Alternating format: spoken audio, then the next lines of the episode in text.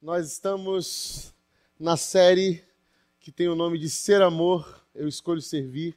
Eu quero convidar você a abrir a sua Bíblia ou acessar a sua Bíblia ou ligar aí e ir no livro do evangelista João, Evangelho segundo João, capítulo 13. Evangelho segundo João, capítulo 13.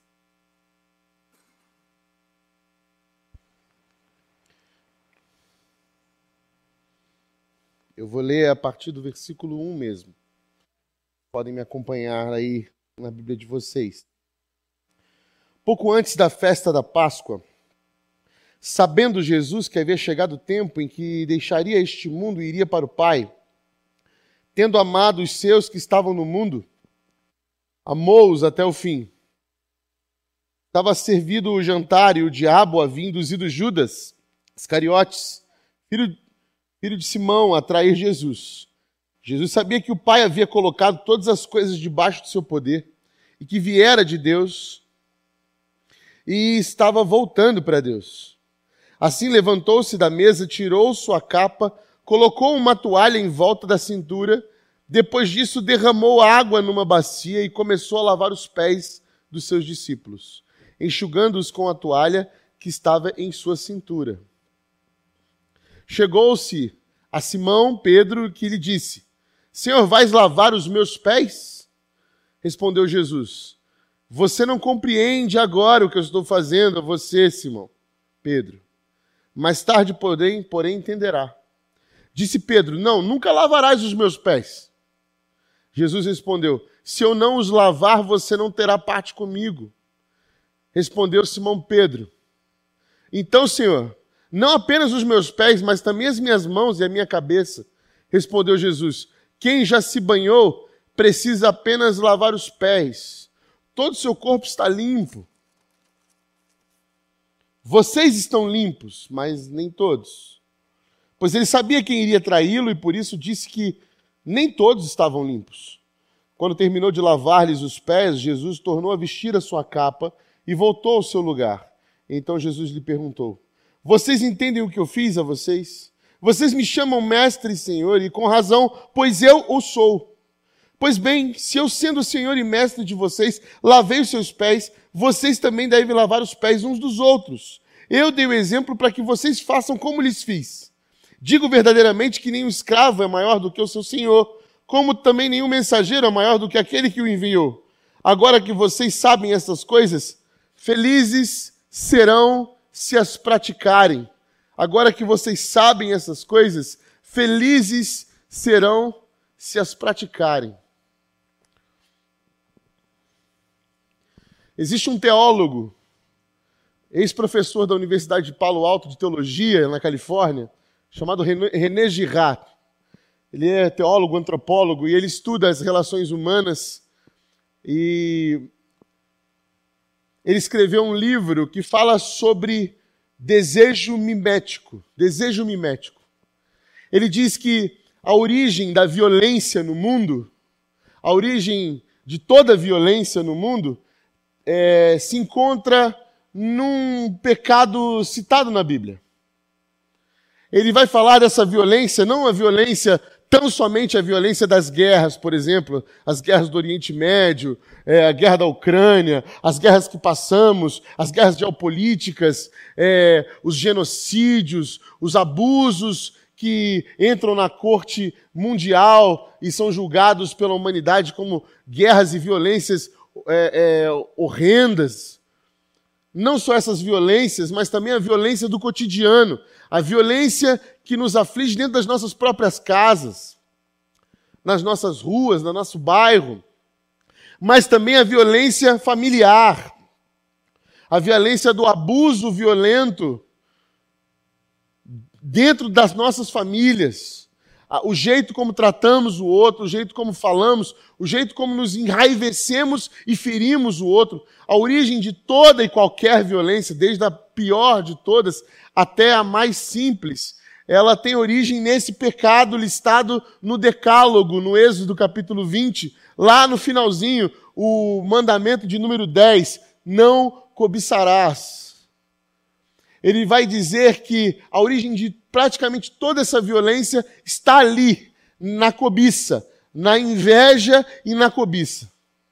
Porque depois que somos afligidos pela maldade do pecado, nós passamos a buscar incessantemente algo que nos preencha e sacia a nossa felicidade, nos dê um, um senso de prazer, um senso de saciedade, de comodismo, conforto. E a gente tenta fazer isso olhando para todo o nosso redor, e quando a gente percebe, a gente começa a identificar que parece que existem pessoas que estão sendo felizes porque têm algumas posses, por exemplo.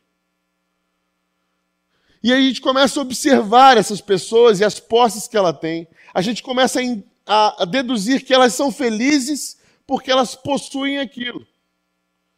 E a gente começa a invejá-las. Ah, para eu quer dizer que para eu conseguir chegar lá, eu preciso ter isso que a pessoa tem, aí eu sim eu vou ser feliz igual essa pessoa é. Porque eu não tenho aquilo que aquela pessoa tem, eu não consegui ter aquilo lá. E parece que aquilo lá fornece para mim uma felicidade, porque eu vejo que aquela pessoa demonstra isso. E a nossa sociedade gira em torno disso. Óbvio que o René Girard, ele não está falando de conflitos é, declarados, mas algo que acontece no nosso subconsciente ao que inconscientemente nós estamos vivendo. Ou vocês acham, por exemplo, qual a razão e motivo para que grandes influenciadores do nosso tempo hoje, das redes sociais, que possuem mais de milhões de seguidores, ganham presentes de marcas com produtos? Por que vocês acham que eles ganham? Porque essas marcas sabem que se aquela pessoa que possui muitos admiradores, muitos seguidores, aparecer usando um produto da sua marca, ela vai automaticamente influenciar outras pessoas. Por quê? Porque isso é o comportamento humano. Quando eu vejo uma pessoa que eu admiro, que eu gostaria, inclusive, inconscientemente de ser ou de ter a vida dela, eu vejo que eu não posso ser ela, mas eu posso, pelo menos, ter o que ela tem, ou tentar ter o que ela tem. E se ela aparece dizendo que usa o produto tal, ou tem o produto tal, eu vou fazer de tudo para ter aquilo. Seja qual for o seu desejo. Cada um na sua área, cada um no seu quadrado tem o seu desejo.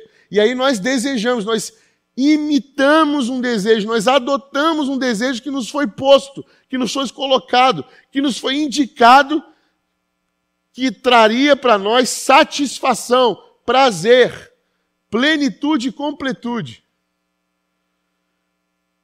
E isso vai ditando para nós o jeito de ser e de viver. Então eu tenho nas minhas redes sociais, você tem suas redes sociais, ou você tem pessoas que você admira, você tem pessoas que você observa, você tem coisas que você deseja, e essas coisas ditam para vocês algumas regras que inconscientemente você não percebe, mas ela está te dizendo como se vestir, como se portar, como falar, como agir, como viver, como responder, o que usar, e que quem usa isso é porque é isso, quem tem isso é porque é desse tipo de gente onde as posses vão classificando pessoas, comportamentos, ao ponto que o tipo de roupa que eu uso, o tipo de carro que eu tenho, a casa que eu moro, o endereço onde eu moro, os restaurantes que eu frequento, tudo isso vão passando uma mensagem subliminar e clara e direta para a sociedade de que tipo de pessoa o Rodrigo é, sem que eu precise falar nada. Por causa da minha imitação de desejos, eu acabo transferindo uma mensagem à sociedade por isso. E não necessariamente essas coisas têm a ver com a minha essência de fato. Aliás, nenhuma. mas elas estão ditando e dizendo para mim quem eu devo ser, como eu devo me vestir, aonde eu devo ir, comer, aonde eu devo investir o meu dinheiro, aonde eu devo morar, com quem eu devo andar. A nossa consciência de ser se mistura com a consciência de ter, de posse. Onde as posses vão dizer, vão falar mais alto quem eu sou do que realmente de fato eu sou. E eu já nem sei ao certo se de fato eu desejo aquilo. Ou se aquilo foi tão colocado dentro de mim, intrinsecamente, é, é, subliminarmente, que eu já não consigo perceber ou divergir o que é meu desejo do desejo que me foi colocado. Sabe aquela coisa assim, que você fala para perguntar assim: eu preciso disso? Será que eu preciso disso? Antes de comprar? E a gente não sabe mais responder, porque de fato, se você quer muito aquilo e aquilo está enraizado em você, você vai fazer de tudo para justificar que aquilo você precisa daquilo, porque aquilo já foi colocado dentro de você. Isso é desejo mimético. E isso é o jeito como a gente vive hoje. Somos uma sociedade consumista. Por isso, os desejos, eles são a revelação de quem você é. Essa é a regra da sociedade que vivemos. É a regra. Dificilmente você vai conseguir fugir disso. Porque é tão sutil que nós vamos, quando a gente vai ver e perceber, a gente já está entregue aquilo.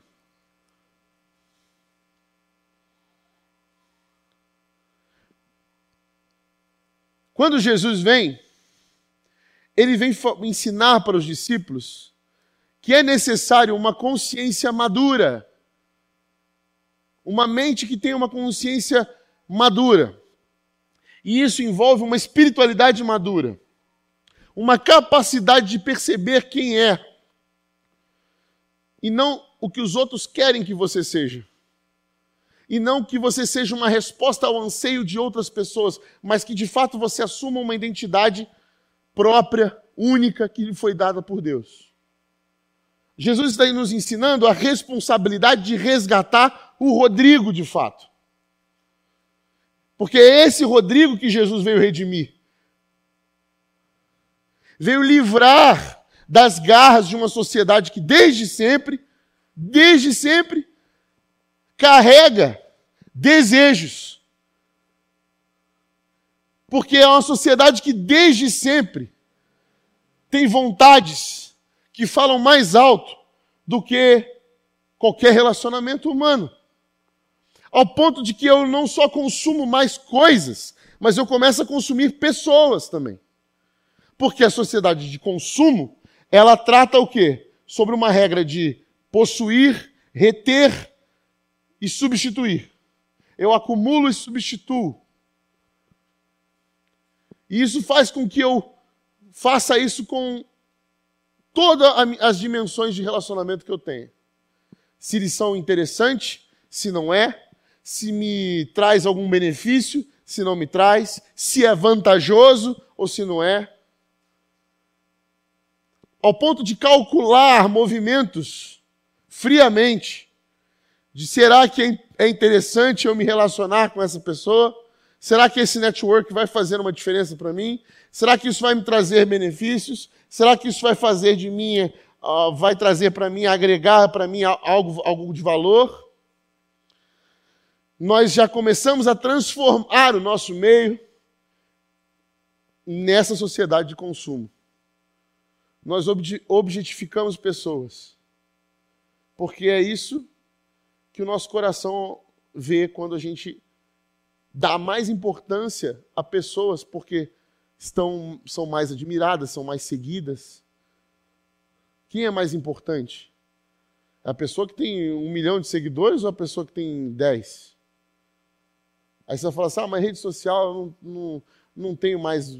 Tá, mas a gente vê isso na nossa sociedade religiosa. o pastor que tem uma igreja de 15 membros ou o pastor que tem uma igreja de 15 mil? Quem é o pastor mais importante? Veja, nós não fugimos da regra. Ela só muda de cara. É. E Jesus tem ressignificado isso. Ele fala: você não é o que você faz, você não é o que você consome, você não é o que dizem que você é. Você precisa saber quem você é. Porque eu passei por isso aqui, vivi isso aqui, e cheguei nessa consciência adulta, madura, capaz de dizer para você quem eu sou. E o nosso texto, ele vai dizer isso. Ele, ele, ele é uma narrativa de Jesus seguramente falando sobre si mesmo. Ele diz: Um pouco antes da festa da Páscoa, sabendo Jesus que havia chegado o tempo em que deixaria este mundo e ia para o Pai, tendo amados que estavam no mundo e amou-os até o fim. Estava sendo servido o jantar, Judas Iscariotes iria o trair, e Jesus já sabia que o Pai havia colocado as coisas debaixo do seu poder.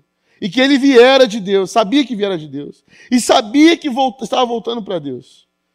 Então ele se levanta.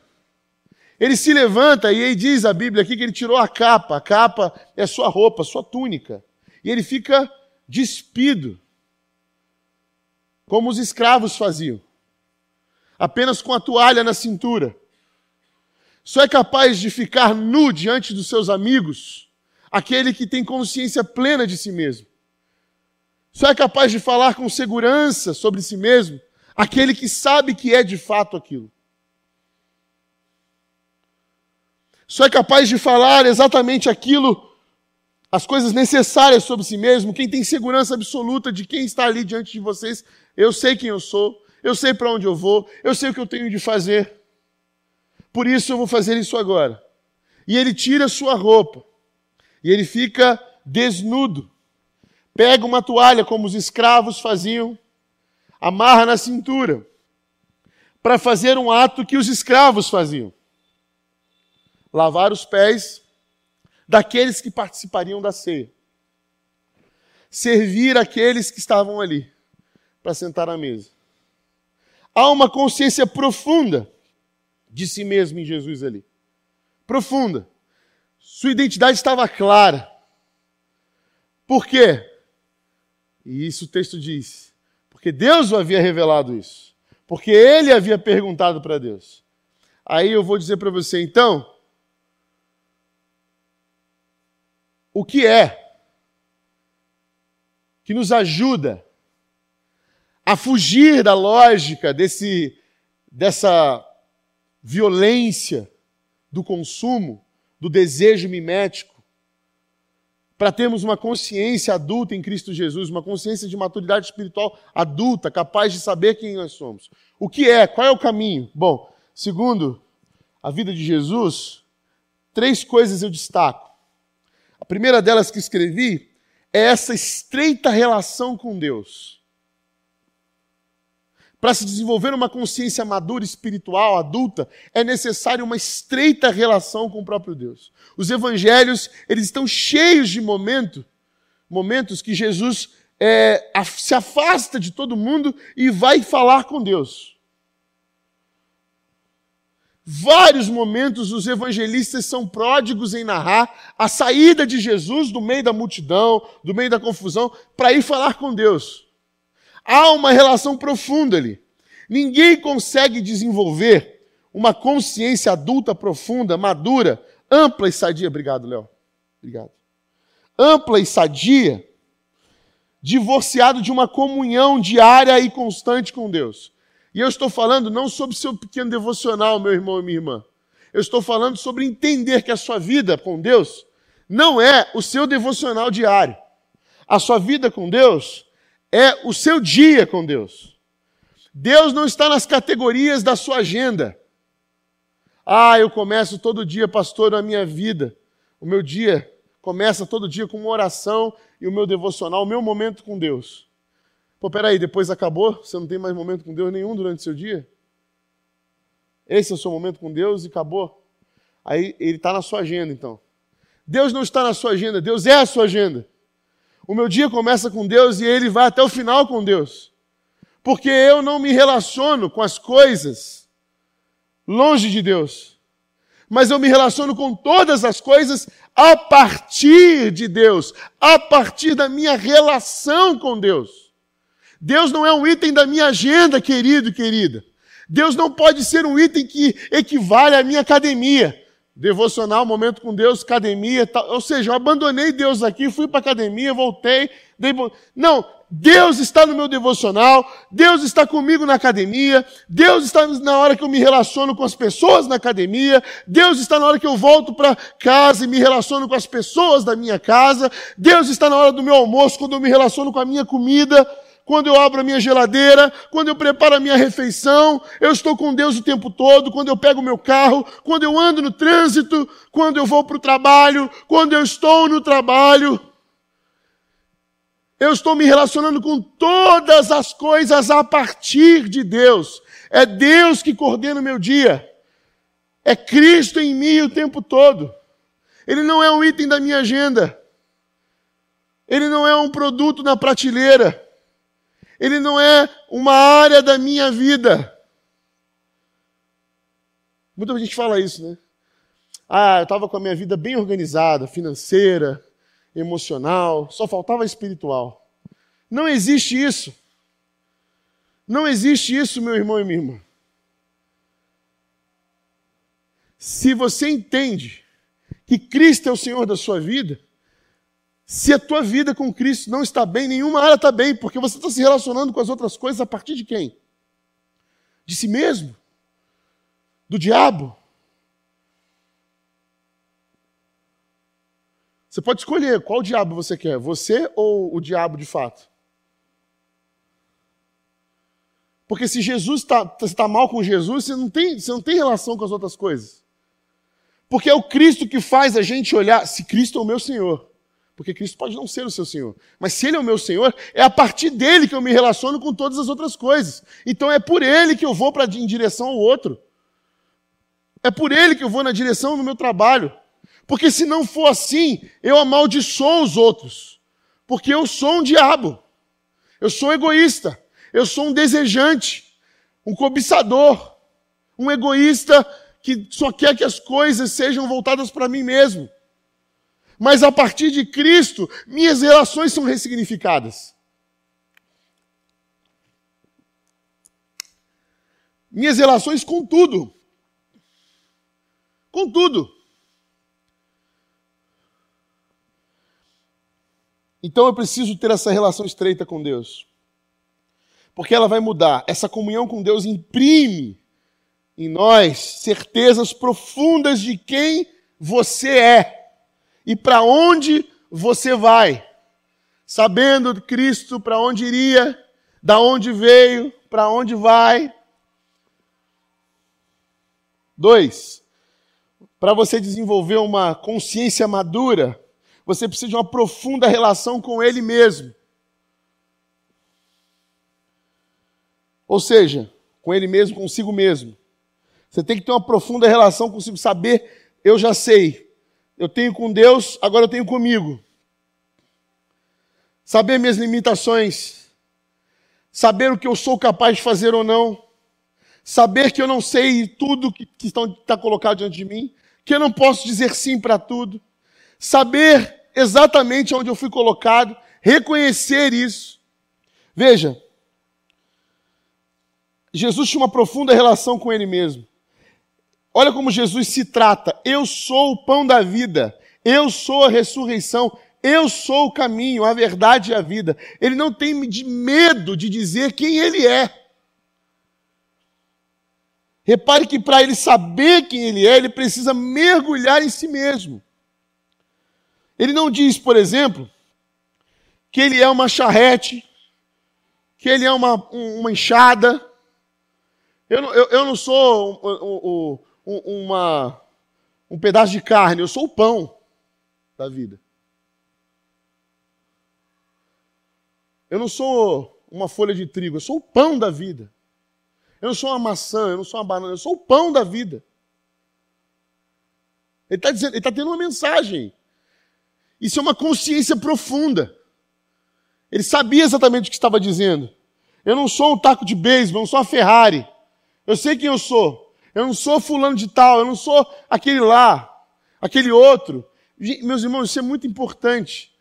Essa individualidade, ela é rica. Porque num mundo em que os desejos é, miméticos são buscados de uma forma é, aterrorizante, em que tudo tem que ser igual, porque ele é bom, aquele que é o melhor, então eu vou fazer aquilo, a gente perde identidade. As coisas ficam tudo padronizadas. A gente para de se perguntar por que, que eu, eu tenho que ser igual a, essa, a isso? Por que, eu tenho que fazer isso?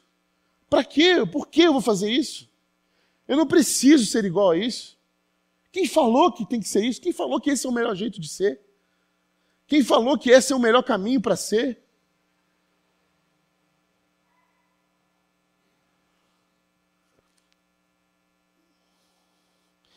E é ridículo a gente ficar tentando ser alguém que a gente não é.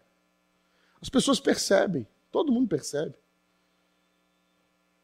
Ficar tentando se fazer algo que não tem a ver contigo. Forçando a barra, por quê? Para ser aceito, para ser entregue, para ser. Porque tudo, é, o legal é isso, o descolado é isso, o bacana é isso, o, o divertido é isso. Mas peraí, eu não sou assim, pô. Personalidade, identidade. Deus, se Deus quisesse todo mundo igual, a gente ter, fica tranquilo que seria todo mundo igual, viu?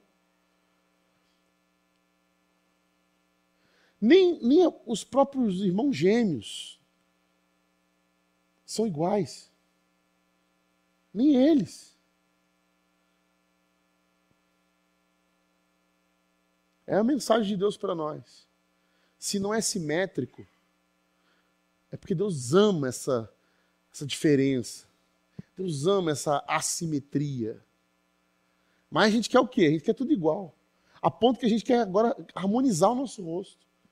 Né? Vamos fazer harmonização. Quem foi que falou que isso é bonito? Aí todo mundo faz, foi uma cara esquisita. Harmonizei. Harmonizou com o quê? Né? A assimetria é linda. Aí agora tá, tá todo mundo arrependido, né? todo mundo desarmonizando agora.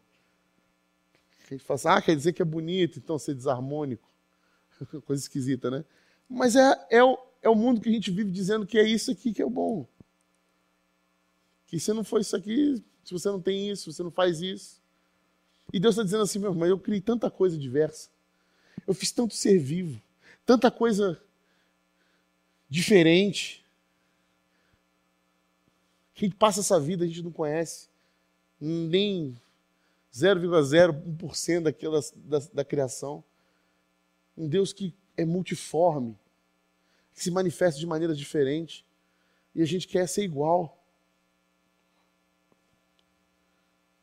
Precisamos assumir nossos gostos, nossos gostos, nossos gostos, nossa, nossa, nosso jeito. Devemos viver com autenticidade quem nós somos. Cada um de nós é um jeito, é de um jeito, é de um modo. Até em casa, por exemplo. Eu tenho três filhos. E eu consigo ver diferença clara entre eles, já pequenos. Quando crescer vai ser discrepante. Né? Alguém, às vezes, algum fala assim, nossa, Parece que é a mesma, mesma coisa, os três, né? Parecido. Eu falei assim, cara, tudo bem, eu respeito sua visão, mas eu lá em casa, eu vejo três seres humaninhos completamente diferentes. Com gostos já completamente diferentes, com atitudes diferentes, já pequeno. Nenhum, nenhum igual ao outro, nada. Cada um com a sua marca, com a sua assinatura. É tão bonito ver cru assim, né? Vendo. É legal demais. E aí o que vem o mundo para falar para a gente? Não, mas tem que fazer assim, ó, tem que fazer. Aí começa. Ah, e aí estraga. Estraga essa beleza, essa, essa multiforme graça de Deus manifesta na gente. Não, se na própria casa, criados pelos mesmos pais, a gente tem o Natan e o Daniel, É porque realmente é diferente, gente. Não tem jeito. E a gente tem que entender isso. Na mesma casa, os mesmos pais, com as mesmo, mesma educação, com o mesmo jeito. Diferente. Diferente. Todos eles, cada um, cada um gosta de uma coisa. Às vezes é discrepante assim, os gostos, né? Vai para um lado até bizarro. Diferente. E o que aconteceu de diferente? É porque Deus é assim, multiforme. Essa individualidade é multiforme. No meio, no nosso meio evangélico, a gente tentou um pouco matar isso. Essa individualidade, porque a gente quer juntar os iguais. O diferente fica segregado. Não, na consciência a gente precisa entender a nossa individualidade como algo perfeito nas mãos de Deus. E três, por último, essa consciência adulta, madura, é o resultado de uma contínua atitude de reflexão sobre si mesmo. Quando Jesus multiplica os pães, ele diz depois: Eu sou o pão da vida. Quando ele cura o cego, ele diz: Eu sou a luz do mundo. Né? Então, o verbo ser e fazer são coisas diferentes. Não é o que eu faço que diz quem eu sou, mas o que eu sou revela o que eu faço. O que nós somos vai, vai sendo revelado nas minhas atitudes quando eu descubro quem sou eu quando eu mergulho em mim mesmo, quando eu tenho uma estreita relação com o Pai. Aquilo que você faz vai ajudando a discernir quem você é. Mas quando você faz aquilo que Deus quer que você faça, aquilo que você nasceu para fazer, ou aquilo que Deus está colocando nas suas mãos para fazer, e não o que o mundo está dizendo para você fazer. A gente Abre no livro de Tiago, capítulo 4. Abre aí sua Bíblia.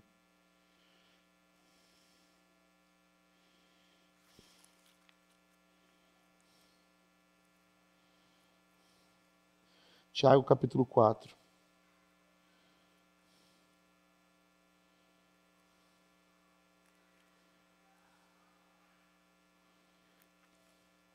Tiago foi arrebatado da minha Bíblia aqui. Achei. Tiago 4. De onde vêm as guerras e contendas que há entre vocês? Não vem das paixões que guerreiam dentro de vocês? Vocês cobiçam coisas, mas não as têm. Matam e invejam, mas não conseguem obter o que desejam. Vocês vivem a lutar e a fazer guerras. Não têm porque não pedem. E quando pedem, não recebem, pois pedem por motivos errados, para gastar com seus próprios prazeres. Adúlteros, vocês não sabem que a amizade com o mundo é inimizade com Deus? Quem quer ser amigo do mundo faz-se inimigo de Deus. Ou vocês acham que é sem razão que a Escritura diz que o Espírito que ele fez habitar em nós tem fortes ciúmes? Mas ele nos conhece, nos concede graça maior. Por isso diz a Escritura: Deus se opõe aos orgulhosos, mas concede graça aos humildes. Portanto, submetam-se a Deus. Resistam ao diabo e ele fugirá de vós. Aproximem-se de Deus e ele se aproximará de vocês. Pecadores, limpem as mãos e vocês que têm a mente dividida, purifiquem o coração. Entristeçam-se, lamentem-se, chorem, troquem o riso por lamento e a alegria por tristeza. Humilhem-se diante do Senhor e ele o exaltará. Isso aqui escrito há muitos anos está resumindo para a gente o que é humano de, até hoje. Nós não entendemos. Nós continuamos batendo nessa tecla. Essa tecla de que eu vou buscar a minha felicidade naquilo que eu que estão dizendo que as pessoas é feliz. E Jesus, ele não usa muito essa palavra felicidade. Ele usa a palavra amor, muito. E ele vai descrever na sua jornada como a gente pode encontrar essa identidade? E quando a gente encontra essa identidade, essa consciência adulta, a gente consegue fazer isso que Jesus faz. Se colocar desnudos na frente do, do nosso próximo. Se colocar sem máscaras. Quem nós somos de fato. Quem nós somos. Eu e você. A identidade crua na frente daqueles que estão dispostos a sentar à mesa com a gente. E o que a gente faz? A gente amarra a toalha na cintura e a gente serve eles. Porque é isso que Jesus mandou a gente fazer. A gente serve eles como? Lavando os pés uns dos outros. Lave os pés uns dos outros. Jesus não está falando para você lavar o corpo e a cabeça, por quê? Porque nós já fomos banhados na vida de Jesus Cristo. Jesus já nos banhou, já nos limpou, nós não precisamos disso. Mas a caminhada suja os nossos pés. E é preciso servir um ao outro, lavando os pés uns dos outros. Vem cá, meu irmão, Ana Paula, senta aqui. Nós estamos na caminhada, eu preciso lavar seus pés. Eu preciso te servir. Vem cá, André, senta aqui. Você já é lavado, remido por Jesus, já está banhado no sangue de Jesus, já está banhado e salvo, mas seus pés precisam de serviço. Eu estou aqui para te servir. Sente aqui que eu vou lavar os seus pés, meu irmão. Rodrigo, a caminhada é difícil, brother. Eu sei disso. Você sabe que precisa. Não, mas peraí, eu não vou. Deixa que eu lavo o seu pé. Não, eu preciso lavar os seus pés. E você precisa lavar os meus porque a caminhada vai fazer a gente sujar os pés, porque nós precisamos pisar nos lugares onde a morte está.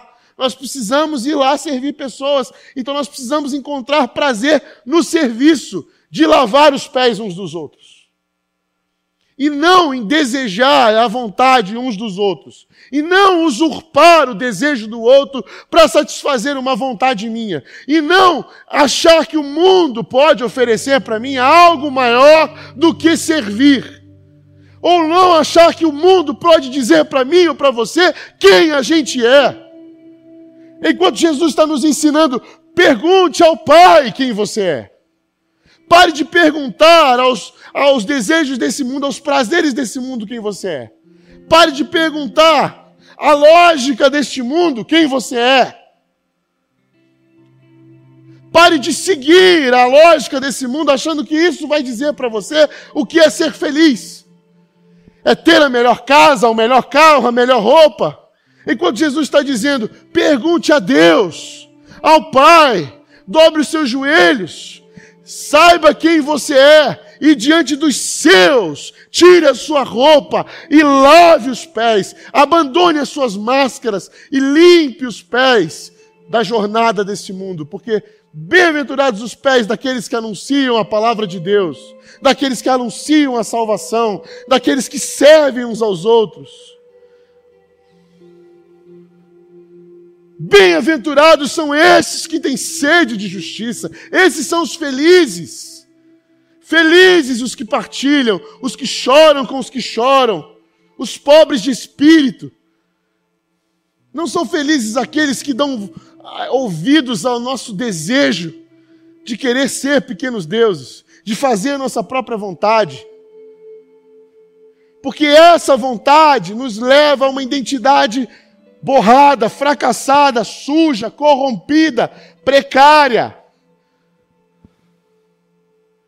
Não fomos feitos para isso. E chafurdamos na lama disso. E Jesus está dizendo: chega, você já foi lavado. Eu limpei, eu lavei você.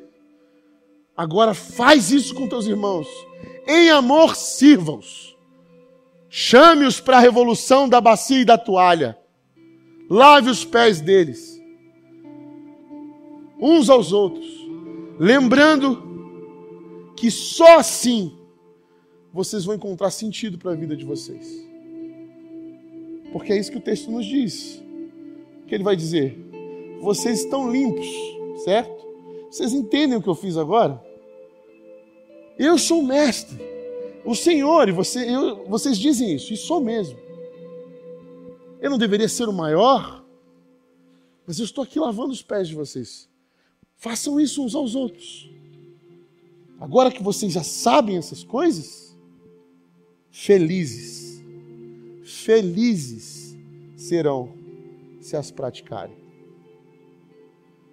Qual o segredo da felicidade? Que a gente entenda que servir ao outro é o caminho da felicidade oferecido para nós. Este é o caminho. Não há outra possibilidade. Você pode comprar felicidades efêmeras, felicidades que vão durar algum tempo, felicidades que vão colocar você um breve tempo de prazer. Nenhuma delas vai dar significado ou sentido de quando você serve alguém de corpo e alma, no mais profundo da sua identidade, sendo você mesmo. E quando você faz isso, o próprio Cristo em você se manifesta. E as pessoas conseguem enxergar o amor de Deus através da sua vida. Dinheiro nenhum compra isso. Dinheiro nenhum compra isso. E é por isso que Jesus falou: vocês vão ser felizes se praticarem isso. Se praticarem isso. Tão somente. E o mais interessante é que todo esse ritual ele antecedeu essa mesa. Uma mesa que Jesus preparou. Era o ritual de preparação para a ceia. Um ritual de preparação para a comunhão, para a Eucaristia, para o momento do partir do pão, do cálice, onde nós seríamos expostos a essa mensagem salvadora, em que o Cristo entregaria por nós, se entregaria por nós, daria a sua vida por nós. As pessoas perguntam: como amar o voluntariado? Como amar o serviço? Como amar esse serviço que não recebe nada em troca? Como mudar essa chave? Entendendo as palavras de Jesus que não há melhor coisa na vida do que dar a vida pelos seus amigos, do que dar a vida pelo outro. Jesus não só serviu com a bacia e com a toalha seus amigos, mas até aquele que o traíra. Jesus disse: se vocês fizerem isso, tenho certeza que a vida de vocês se encherá de significado, se encherá de propósito. Vocês serão o próprio amor encarnado. E logo após isso, ele pega o cálice e ele ensina para gente um memorial que nós vamos reproduzir aqui. E que se passa 2024 anos depois. Queria chamar aqui à frente quem vai nos ajudar com os elementos, a distribuição.